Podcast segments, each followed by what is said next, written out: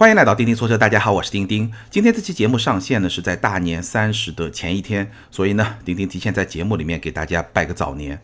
那这个时候呢，我正好也是在开车回家过年的路上。过年期间呢，咱们的节目会正常的更新，也希望能够陪伴大家度过这么一个假期。无论你是在回家过年的路上，或者是在跟亲友团聚的这么一个时间。好，那今天咱们聊什么呢？今天咱们来聊一聊二零一九年的中国汽车销量。那到现在为止呢，二零一九年的销量数据应该说大部分都已经公布了，还不是特别的完整。那今天呢，钉钉就跟大家来分析一下我看到了这些数据以后的一些感想、一些看法。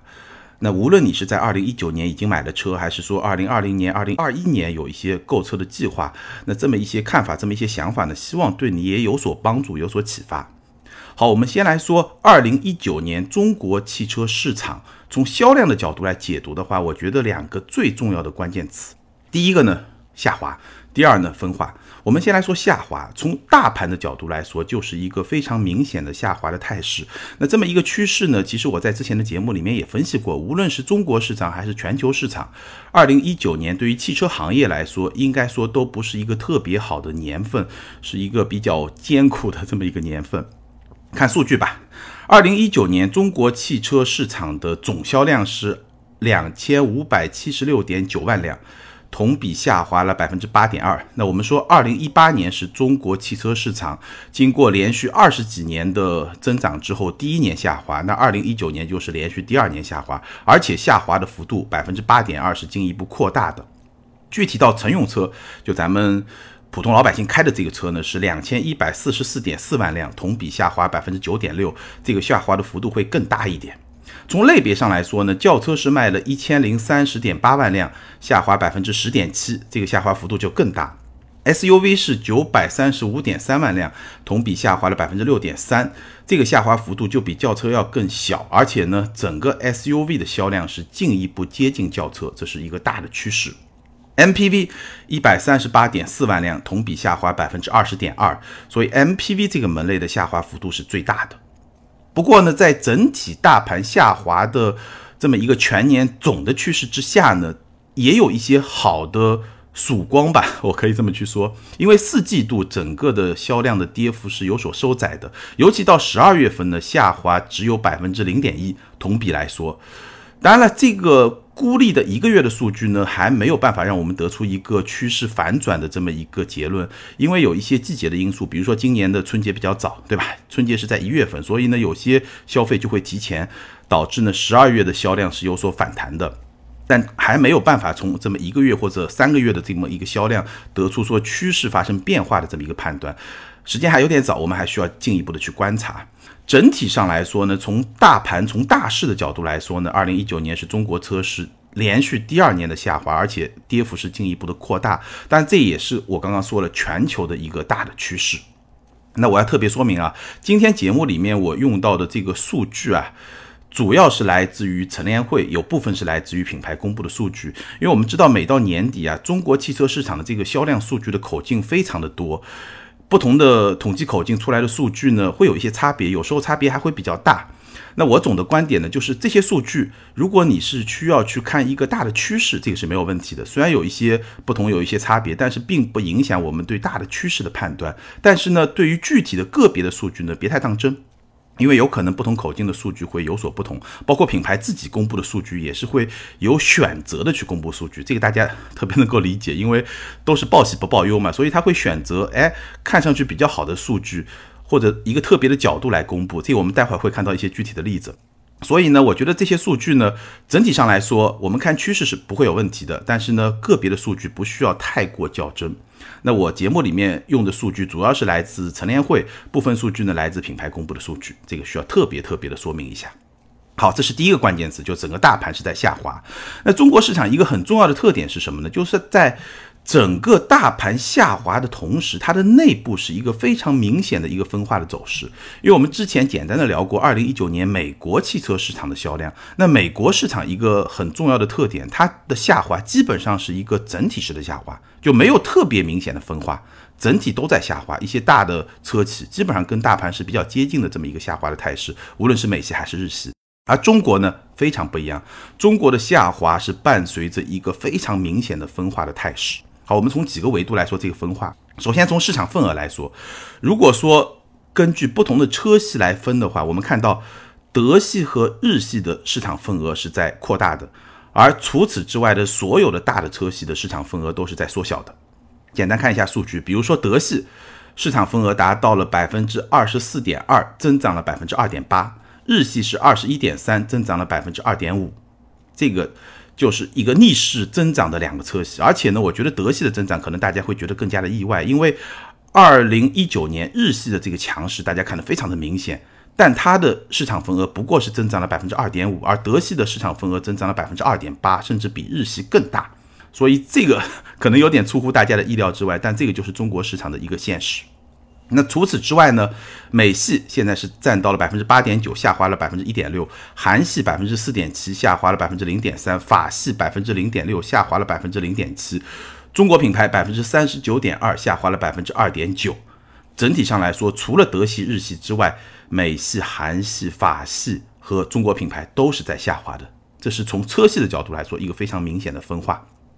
然后我们再来从车企的角度来说，我们来看一看中国市场销量排名前十五的这些车企，每一家都有什么样的特点。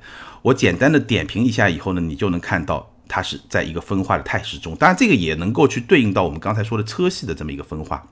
排名第一，一汽大众卖了二百零四点六万辆，同比增长了百分之零点五。那一汽大众为什么能在大盘下滑的这么一个态势下逆势增长？我记得前三季度咱们聊过一次，还是一个下滑，但是第四季度打进去以后，全年就到了一个微增百分之零点五的这么一个态势。那它增长最大的工程就是 SUV 战略取得了成功，探岳和探歌这两款产品对于一汽大众来说，二零一九年基本上都是一个增量，两款卖的非常好的产品，非常强势，就带动了整个一汽大众在逆势中一个增长百分之零点五。排名第二是上汽大众，也超过了两百万辆，两百点二万辆，同比下滑了百分之三点一。当然，你看这个数据啊，脑补一下就知道，上汽大众在年底的时候压库肯定是有的，就把很多的销量压到经销商那儿，所以呢，勉强的超过了两百万辆，两百点二万辆。而且呢，上汽大众其实在二零一九年，尤其是下半年，还是面临了比较大的挑战，无论是帕萨特事件，还是说整个销量、整个渠道，所以呢，被一汽大众超越了。今年是排名第二，上汽通用一百六十万辆，同比下滑了百分之十八点七。那上汽通用为什么会有这么大一个幅度的下滑呢？我觉得几个原因吧。其中一个原因呢是别克和雪佛兰这两个品牌的产品的定位遇到了一些挑战，因为我们知道在更早以前，两三年之前，那别克的品牌会更高一点，雪佛兰会稍微。更低一点，或者说更加个性化一点，这个时候呢，打架并不是特别的厉害。但是呢，我们也说过，这几年汽车市场一个非常明显的态势就是从上往下压，豪华品牌往下压，那主流的合资品牌呢，整个的空间就被挤压了。在主流合资品牌里面，要再区分出一个高一点的品牌和一个低一点的品牌，其实是比较难的。所以呢，二零一九年上汽通用就遇到了一个问题，就是别克品牌和雪佛兰品牌的很多车型同时超哥，自己跟自己竞争。那对它整个的大盘其实是有一个比较明显的影响的，所以这也是二零一九年上汽通用在做的很重要的一件事情，就是重新去定位和区分别克和雪佛兰品牌，这个是一个原因。那第二个原因呢，上汽通用在整个中国汽车市场应该说推三缸机是比较积极的这么一家车企，但是呢，整个市场三缸机的普及，市场教育的成本还是比较高，那这个原因也是导致了二零一九年上汽通用的销量是有所下滑。我觉得最重要是这两个原因，当然可能还会有一些别的原因，比如说像凯迪拉克，对吧？我们待会也会提到它本身一个产品更替周期造成的这么一些很实际的一些原因，也是会有。但主要是我刚才说的这两个原因，排在第三的上汽通用，排第四呢是吉利，一百三十六点二万辆，同比下滑了百分之九点三，基本上是同步了整个市场的下滑的幅度，但仍然是中国品牌第一，吉利。排名第五是东风日产，一百二十八点七万辆，下滑了百分之一，应该说是一个逆势稳定的这么一个车厂。东风日产很不容易。而且呢，中国市场是日产全球表现最佳的市场。这个我们上面在聊美国市场销量，包括说我们在聊卡洛斯·戈恩这件事情带来的后续影响的时候，其实都提到了东风日产。日产在中国应该说还是相当相当不错，在一个大盘下滑的态势下，只是微跌了百分之一，基本上是一个非常稳定的状态。排名第六是上汽通用五菱，九十七点九万辆，同比下滑了百分之二十七点八，这个下滑幅度是非常非常大的。我觉得最重要的原因是什么呢？别管咱们这两年汽车整个市场在下滑，而且呢经济形势可能也不是特别的好，很多人在说消费升级好像被打断了，但事实上整个市场的消费升级仍然是一个大趋势。所以呢，像上汽通用五菱、五菱品牌也好，宝骏品牌也好，它固守比较低线的市场，在我看来是没有前途的。你一定要往上走，不往上走，你就固守在一些比较低线的市场，比较价格比较低、成本比较低的这些车型上，中长期来看是没有前途的。所以，上汽通用五菱在二零一九年大幅下滑百分之二十七点八，应该说是对于这么一个市场大势没有做出一个非常好的判断的这么一个结果。排名第七，长城九十一点五万辆。同比没有增加，也没有降低，基本上是一个持平的态势，应该说表现是非常非常的好，相当于它跑赢了大盘接近十个百分点，对吧？这个表现是非常的好的。长城我之前也聊过，是二零一九年最早提出要保市场占有率策略的这么一家车企，那从结果来看还是非常令人满意的，无论是说你终端降价还是。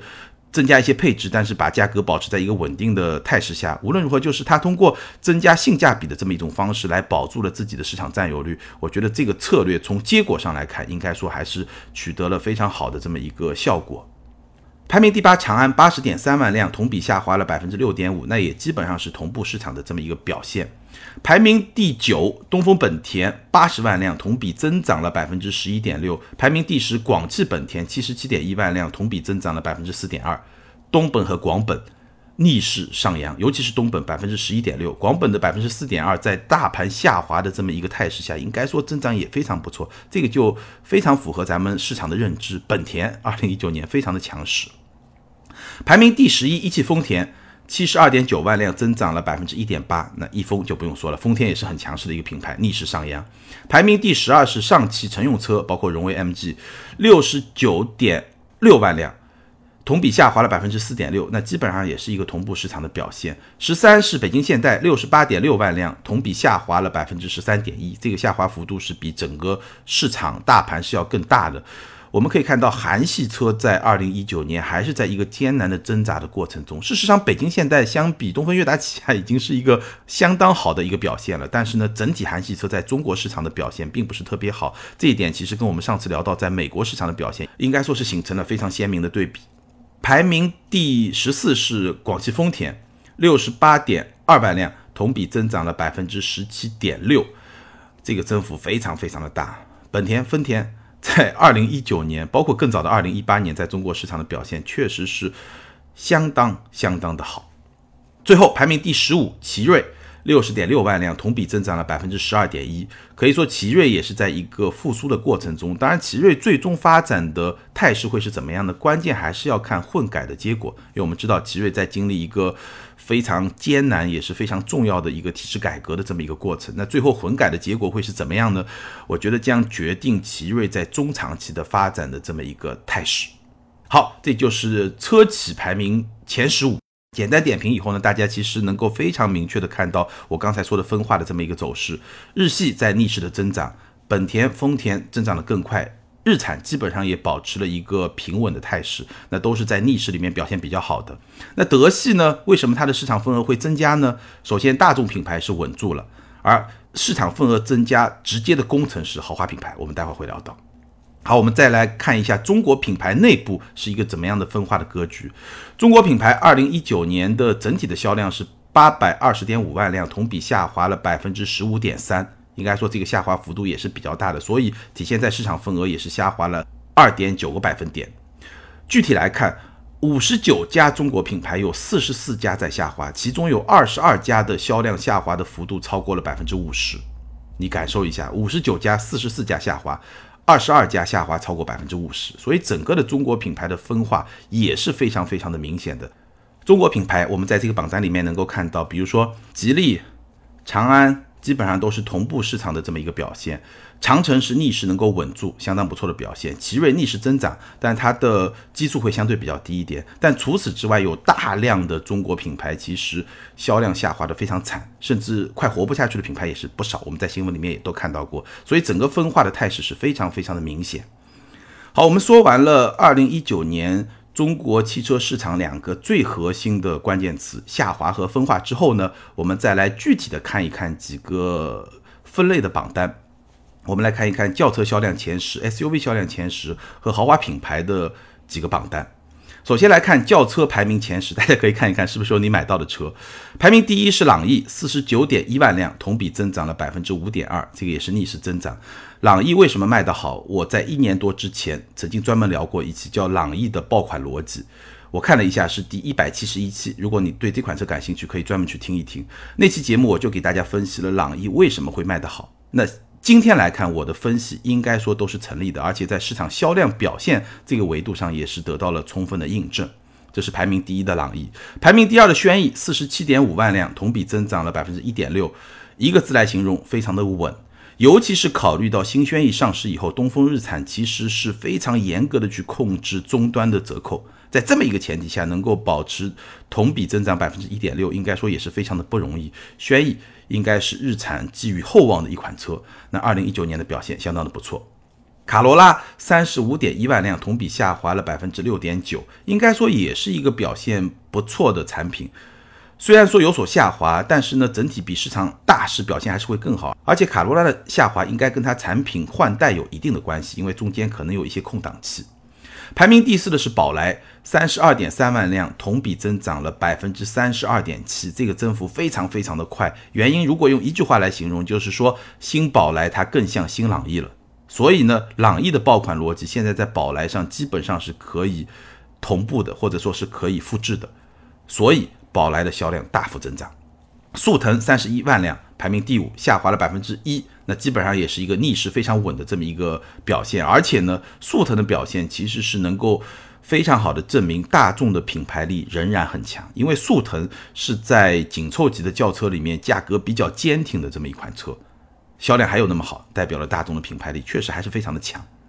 英朗二十五点七万辆，同比下滑了百分之六点三，虽然说英朗的销量是受到了三缸机的影响，但仍然是。轿车十强中唯一的一款非德日系的车型，所以整体的表现应该说也还是不错的，下滑百分之六点三，也是比大盘比整体会更好一点。排名第七，桑塔纳二十四点五万辆，同比下滑百分之九点六，基本上跟大盘差不多。第八，思域二十三点五万辆，同比增长了百分之八点八，逆势。增长这个表现非常非常的好，所以今天在市场上，本田的品牌力可以说是直追大众的。主流品牌里面来看，今天市场上品牌力比较强的，我觉得就是本田、丰田和大众。排名第九是帕萨特，二十一点九万辆，同比增长了百分之三十点八。当然，很多朋友会关心说，十二月份爆发的帕萨特事件会不会对帕萨特二零二零年的销量有影响？那我们拭目以待。但无论如何，二零一九年百分之三十点八的增幅。非常非常的夸张，排名第十，雅阁二十一点八万辆，和帕萨特只差了一千辆，同比增长了百分之二十四点七。这就是我说的，现在在主流品牌里面，大众和本田的品牌力确实是比较强的。那在轿车的前十的榜单里面，我们看到大众是五席，日系占了四席，美系是一席，德系五席全部是大众，日系四席，美系一席。这个就是在轿车榜单上的一个格局，中国品牌没有任何一款车入选。如果从级别上来看呢，紧凑级是八款，B 级车是两款，一款帕萨特，一款雅阁，正好排在第九和第十。这个是轿车的格局，基本上合资品牌统治了前十的这么一个榜单。好，我们接下来看一看 SUV 的前十的榜单。排名第一是哈弗的 H 六，三十六点六万辆，同比下滑了百分之十七点二。哈弗的 H 六应该说霸占这个榜单已经很多年了，我都记不清楚有多少年了，表现非常的好。那今年同比下滑百分之十七点二呢，也很自然，因为长城是用了一个多产品的战略来应对整个市场的下滑。那其实 H 六的下滑。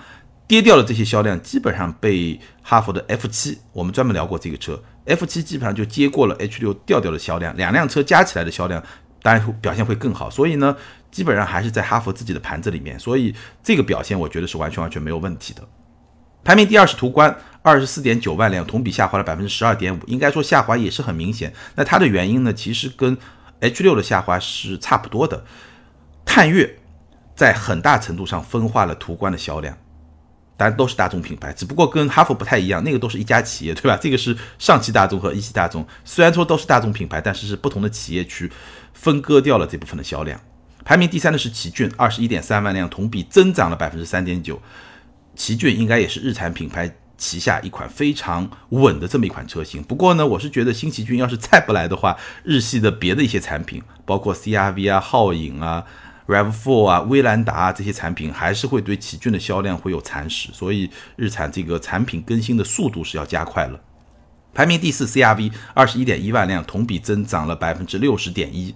为什么有那么高的同比的增幅呢？是因为二零一八年的同期受到机油门的影响，CRV 的销量是非常非常低的。所以呢，二零一九年随着机油门影响的消除，CRV 的同比增幅非常大，而且整个的销量表现也非常的不错。当然了，在接下来呢，CRV 的销量我觉得可能会多多少少受到同门的皓影的一些影响。因为我们看到皓影在终端的表现也非常的不错，那本田旗下两款应该说差别很小的产品，应该说相互之间的这种竞争呢，也是会对 CRV 销量继续的增长会有一些影响，但我们可以具体去看这个影响有多大。宝骏五幺零十九万辆，同比下滑百分之四十一点九，下滑幅度非常大，原因很简单，就是我刚才说的低线市场在萎缩，你如果跟不上消费升级的这么一个趋势，那你这么一些低端的产品。从中长期来看是没有未来的，但不是说要放弃这个产品，而是说你在坚守这个产品的同时，一定要让产品去能够升级。这个对于很多低线的中国品牌来说是非常急迫要去面对的一个课题。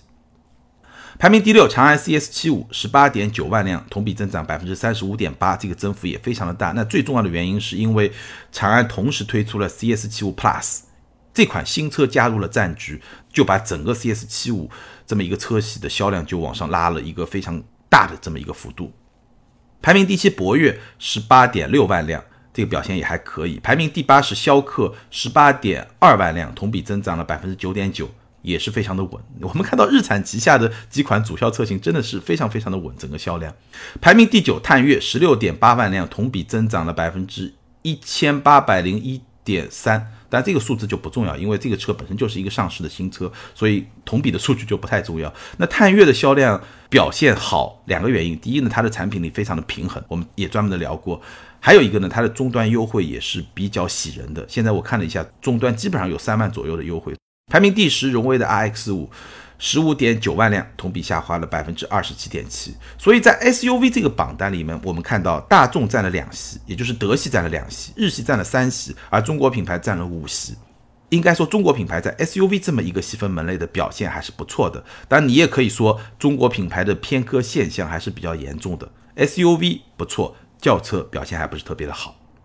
好，接下来我们来看一看豪华品牌的表现。我们来看豪华品牌销量排到前七这七个品牌。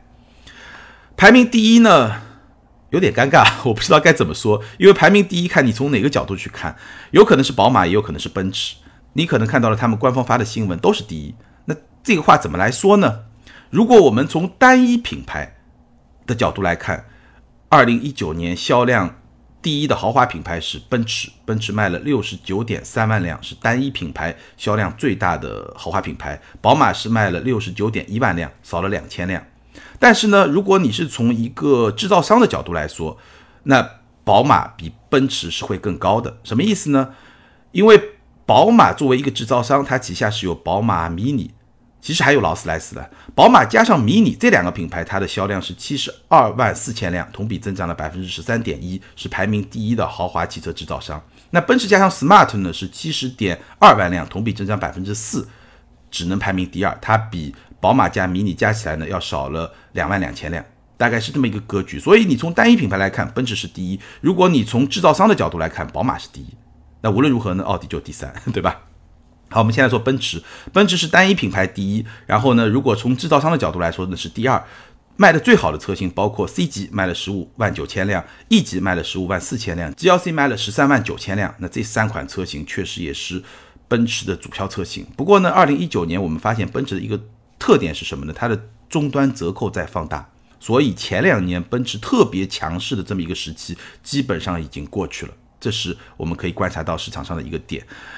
那宝马呢卖的比较好的是五系十七万三千辆，三系十三万辆，叉三十二万两千辆，叉一九万六千辆，这是宝马卖的比较好的车型。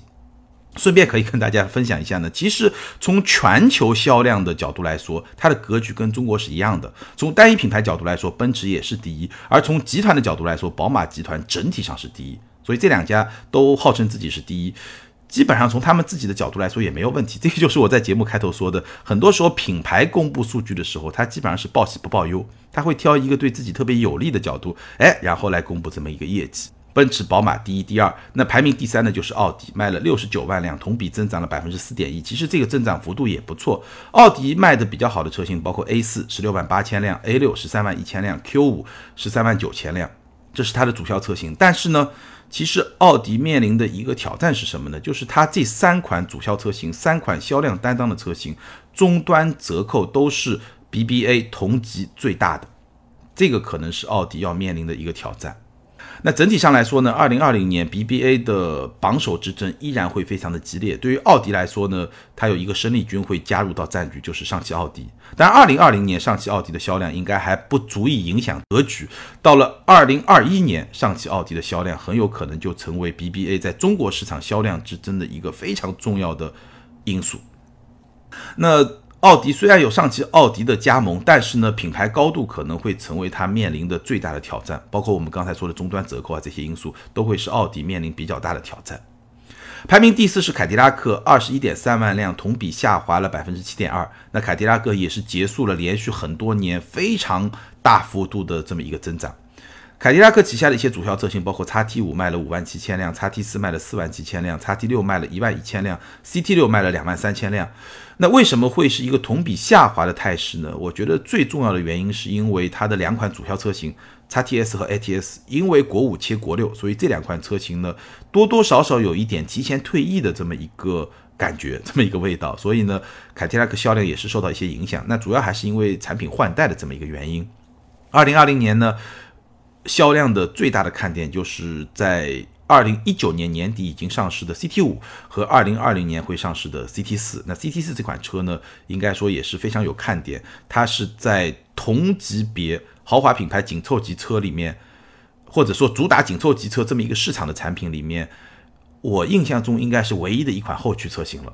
因为宝马一系、奥迪的 A 三，包括说奔驰的 A，其实都是前驱平台的产品嘛，对吧？排名第五是雷克萨斯，二十万一千辆，同比增长百分之二十五，距离凯迪拉克只差了一万两千辆，所以呢，雷克萨斯往上追的这个态势非常非常的明显。主销车型 ES 卖了九万三千辆，NX 四万辆，RX 加上 UX 是五万辆，其中混动车型卖了六万九千辆，同比增长了百分之三十九点三。雷克萨斯是当下最强势的豪华品牌，没有之一，而且终端的这个价格也是非常的坚挺。当然，雷克萨斯是不是有隐忧呢？我觉得也是有的。比如说，我们在第四季度时候看到雷克萨斯就丰田中国被罚款，因为价格垄断的原因，所以雷克萨斯最近，尤其是一九年。整个产品整个的价格确实非常的强势，这跟它的经营策略是有关系的。因为雷克萨斯现在增长非常的快，但也就是二十万辆这么一个级别，相当于奔驰、宝马、奥迪三分之一还不到，所以呢会有这么一个供不应求的这么一个态势。但是未来会怎么样呢？相信雷克萨斯在短期内国产的可能性会更加的小，它保持一个相对比较小众的这么一个市场定位。有这么一个比较坚挺的价格，这个日子从利润的角度来说，应该还是很好过的。那未来呢，就看它有多大的野心，在销量这个维度上有多大的野心。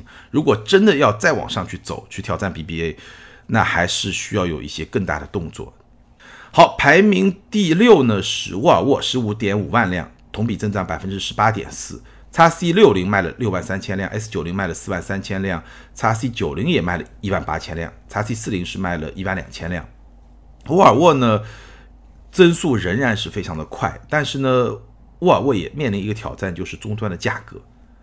这个对沃尔沃品牌的长期的发展，尤其对它利润率来说，应该说也是一个比较大的一个挑战。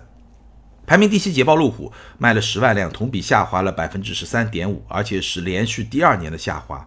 不过好消息是，捷豹路虎的下半年呢，应该是一个企稳反弹的这么一个状态，连续。好几个月整个销量是同比是增长的，比如说十二月的增长达到了百分之二十六点三。当然了，这个原因很大一部分是因为二零一八年的这个基数比较低。无论如何呢，捷豹路虎至少已经是止跌反弹这么一个态势，所以二零二零年会有怎么样的表现呢？我们也可以拭目以待。好，那聊完了豪华品牌排名前期的这些品牌之后呢，其实你也能够看到，它也是一个比较分化的走势。势头最猛的雷克萨斯，同时还在增长的包括奔驰、宝马、奥迪、沃尔沃，略微有些下滑的有凯迪拉克和捷豹路虎，但还有一些我们没有聊到的品牌。所以分化在豪华品牌内部同样在发生。